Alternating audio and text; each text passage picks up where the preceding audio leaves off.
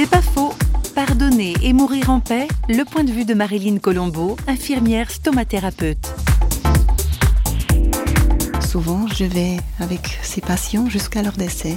J'ai pas peur de la mort parce que j'ai la foi. Pour moi, ça fait partie de la vie. Je crois que si on se prépare bien, si on prépare ses affaires, je veux dire, on, on pardonne, on peut bien partir.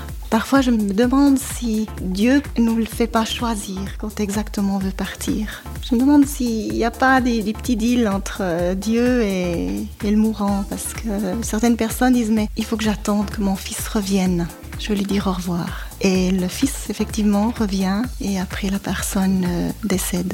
Parfois, pouvoir mettre en règle certains conflits, pouvoir en parler et on voit les gens partir. C'est pas faux, vous a été proposé par parole.ch.